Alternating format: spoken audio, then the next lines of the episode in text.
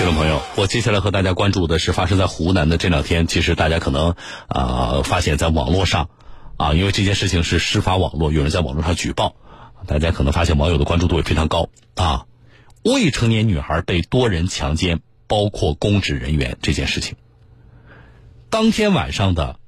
这个相关的监控视频啊，去微信后台可以看到。那么再结合接下来我们节目当中关注的啊，你可能会更全面的了解这件事情。啊，呃，给我的微信发今天关键词是幺幺二零四个数字啊，阿拉伯数字幺幺二零。没加微信的朋友，在你的手机微信添加朋友当中呢，搜索我的名字小东这两个字，拂晓的小东方的东，找到一个叫小东的微信公众号，加关注，然后给这个叫小东的微信公众号发四个数字一一二零。好，回来说这件事儿。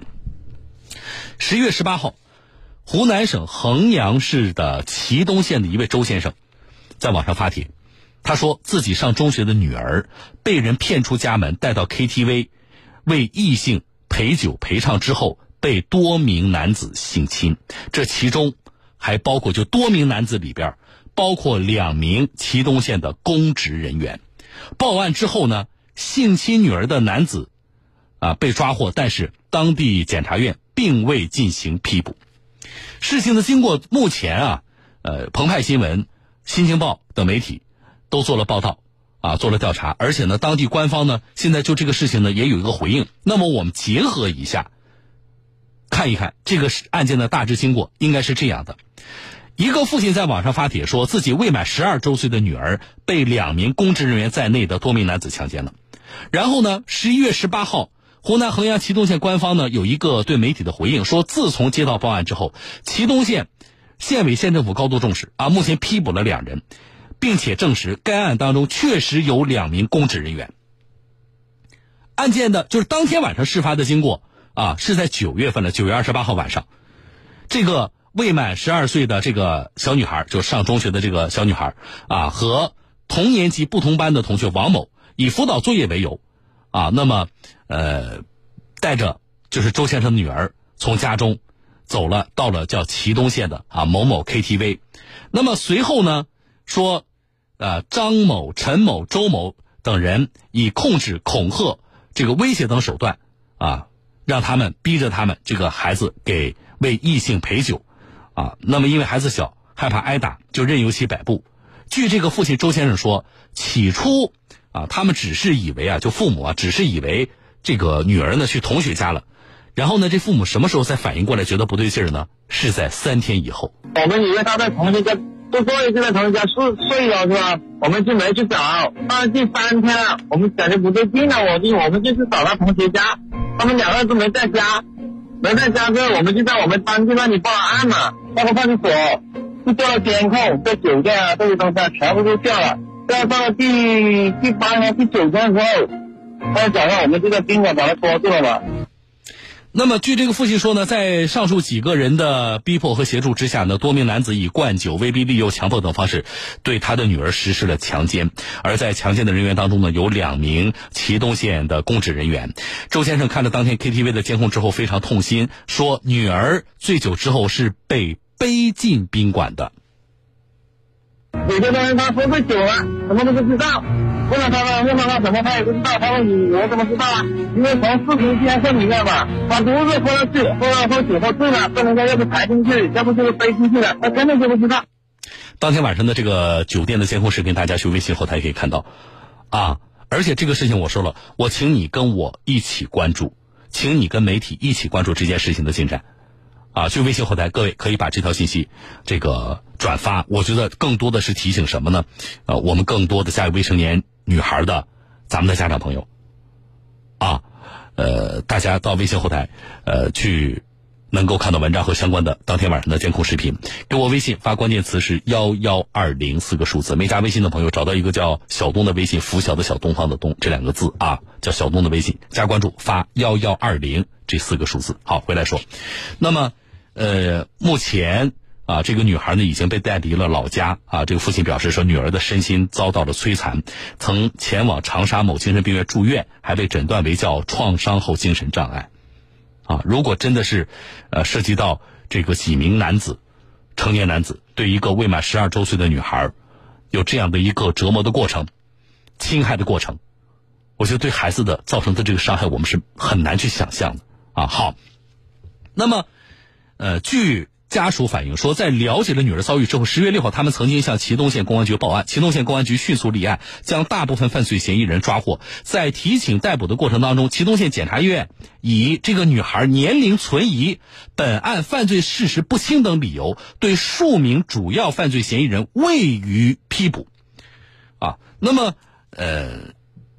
这个随后才有了这个父亲写了一封叫做《一个父亲的血泪控诉》这么一封。信发到了网上，然后这件事情逐渐的暴露了出来，啊，引发了网友和媒体的关注。好，那么十一月十九号，啊，祁东县委呢发了一则这个县宣传部发了一则通报，这个通报里是这么说的：说公安机关刑事拘留了涉案的几个人，各位。七个人，其中一人涉嫌介绍卖淫，啊，因其怀孕已经办理了取保候审。目前呢，已经提请检察机关批准逮捕了六名犯罪嫌疑人，这其中有两名是祁东县的公职人员。同时，这个通报还表示说，将严格依法依规办案，严厉打击什么这个违法犯罪行为等等。后续的这些我就不读了啊。好，那么通报里边说，针对于女学生。啊，这个父亲在网上发帖称女儿被骗受到极大伤害之事，啊，经公安机关呃侦查啊，并且提请检察机关批捕，先后逮捕了周某、刘某、王某、邹某、蒋某、周某啊等六名犯罪嫌疑人。这里边提到了，说这个王某是谁呢？祁东县农商行太和堂支行的职工。邹某是谁呢？县人力资源就业服务中心的职工，啊，好，祁东县委已经责成了政法部门的相关部门密切配合，严格依法办案，严厉打击犯罪行为啊，切实保护未成年人合法权益等。这是目前的最新的当地的这个就案件的通报。那么这个事情啊，呃，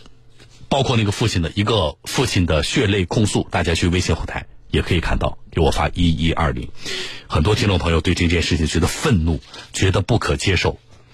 啊，这就是我说我需要你们跟我们一起来关注这件事情的原因。未成年女孩与多人发生性关系，涉公职人员，就这些要素一曝光，就触动了舆论的神经。当地官方目前公布的案情呢，呃，和之前受害女孩的父亲发出的控诉大体情节基本上是对得上的。我看到全国妇联有关负责人在接受采访的时候专门说到这个事情，强烈谴责这一道德沦丧的犯罪行为，呼吁司法机关尽快查清事实，依法严惩，保障受害女孩的合法权益。好，现在当地人控制了六个犯罪嫌疑人，啊，在调查，啊，那么，呃，我们现在还不能够确定的是什么？就是这个案件当中涉嫌强奸的。具体人数和具体的作案的这些细节，还有是什么呢？这个女孩的家长就这个妈妈说，事情发生之后，啊，家长要求抓人，但是呢，当地的相关部门的反应是什么呢？是重点去了解受害女孩的年龄，啊，就是这个女孩呃，现在这个她父亲说啊，未满十二周岁，这是未成年人。那么，到底这个孩子多大年纪？当地有一个详细去了解这个女孩年龄的这么一个过程。而且，关于这个年龄啊，我们从现在的通报里其实也没有看到权威的回应。那么，家长就质疑：啊，你不抓人，然后呃，你把这个工作的重点放在调查我们孩子的这个年龄身上，是否有偏袒？那么就这个事情呢，呃，我觉得也是有媒体也对当地的相关部门进行了采访啊，没有得到一个正面的回应。那么，在媒体现在越来越高的关注度和介入之下，我们希望这些问题都能够得到回应。我们也希望在后续案件的这个办理当中，不存在所谓的偏袒情况的出现。这里有些值得什么注意的呢？就是一个是案发的细节。啊，和具体的涉案的人数，这是一个，另外一个就是两名公职人员可能引起了大家不小的关注。我刚才读的那个通报，你们注意了没有？就是在通报里面说了一个王某，一个邹某，他们的身份确认了他们是公职人员，但是表述是怎么说的？说王某是当地的叫农商行太和堂支行的职工，邹某是当地的县人力资源就业服务中心的职工，用的是职工。然后呢，我们去对照一下孩子的父亲的那封。那个发的网帖里边那封信，啊，里边写的是什么呢？说那个王某是当地农商行支行的行长，啊，通报里说的是职工，然后那孩子父亲说的对方是行长，然后说那个邹某是什么呢？是当地的人社局的干部，啊，职工是当地官方通报里边用的身份。行长人社局的干部是受害女孩的父亲说的身份，啊，也就是说，呃，一个通报是职工，一个通报是有职级的，我们称为官员吧。严格来说，说是职工是没有错的啊，官员也是也是职工嘛。可是这个这个在我们呃普通人的这个语境当中，职工和官员的身份恐怕还是有一定差别的吧。那么他们到底是普通的一线的、没有职级的普通的工作人员，还是啊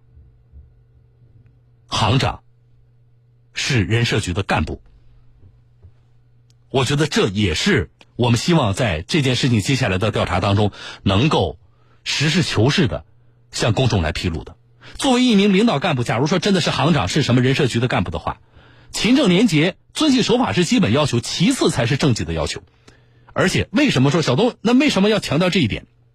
啊，弄清楚他们的身份。各位注意了，最高法、最高检出台过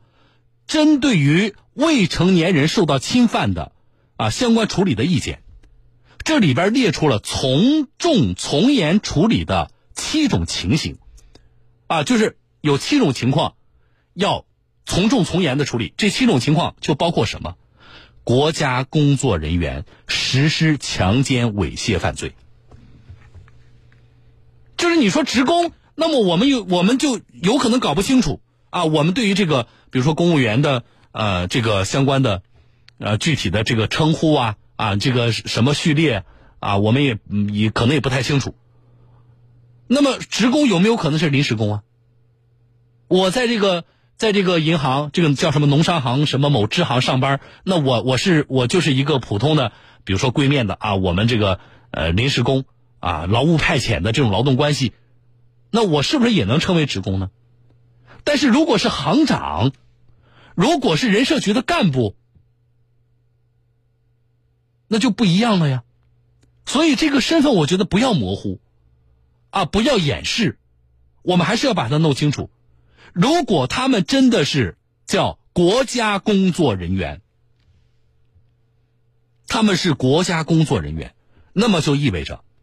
他们如果真正实施了对未成年人的强奸和猥亵的行为，按照最高法、最高检出台的处理的意见，对他们就应该从重从严的处理。这就是为什么我说我们一定要把这个事情也搞明白。既然对外发了通报了，我觉得就应该实事求是，就应该把大家关心的问题明明白白的告诉公众。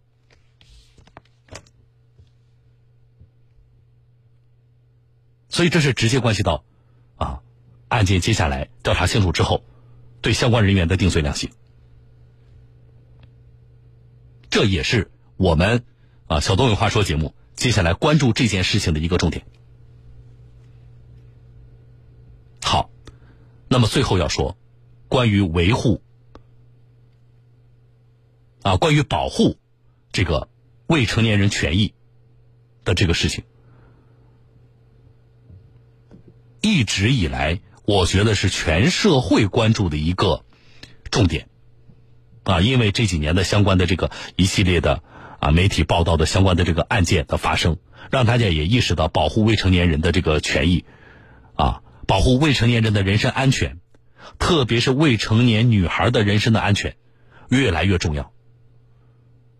我们从依据现有的法律规定如何严格执行，如何更好的执行，到讨论到现有的相关的这个法条是否要做更改，比如说啊，相关的年龄的设置是否要进一步的降低？啊，相关的量刑啊认这个呃认罪这个定罪量刑的范围是不是要更宽泛、更严格等等，这种讨论非常多，所有的这个讨论都指向一个目标。就是我们能够更有力的保护我们的孩子，我们能够更大力度的惩戒这些道德沦丧的犯罪行为。这也是我说为什么这件事情，我请你跟我们一起关注每一起被舆论集中关注的这种典型的案例。啊，我觉得他对于我们。向社会传递什么样的信号？他怎么来处理？啊，我们这个社会，我们现有的法律体系在实际执法当中，怎么来处理这类案件，都在释放着一些信号，而他和我们每一个人生活在这个社会当中的每一个人都有关。那么，我们希望每一起这样的案件都能够得到公正的处理，依法公正的处理。这件事情，江苏新闻广播小东有话说节目，我会和大家持续的关注。我们一定要一个结果，我们一定要一个公正的结果。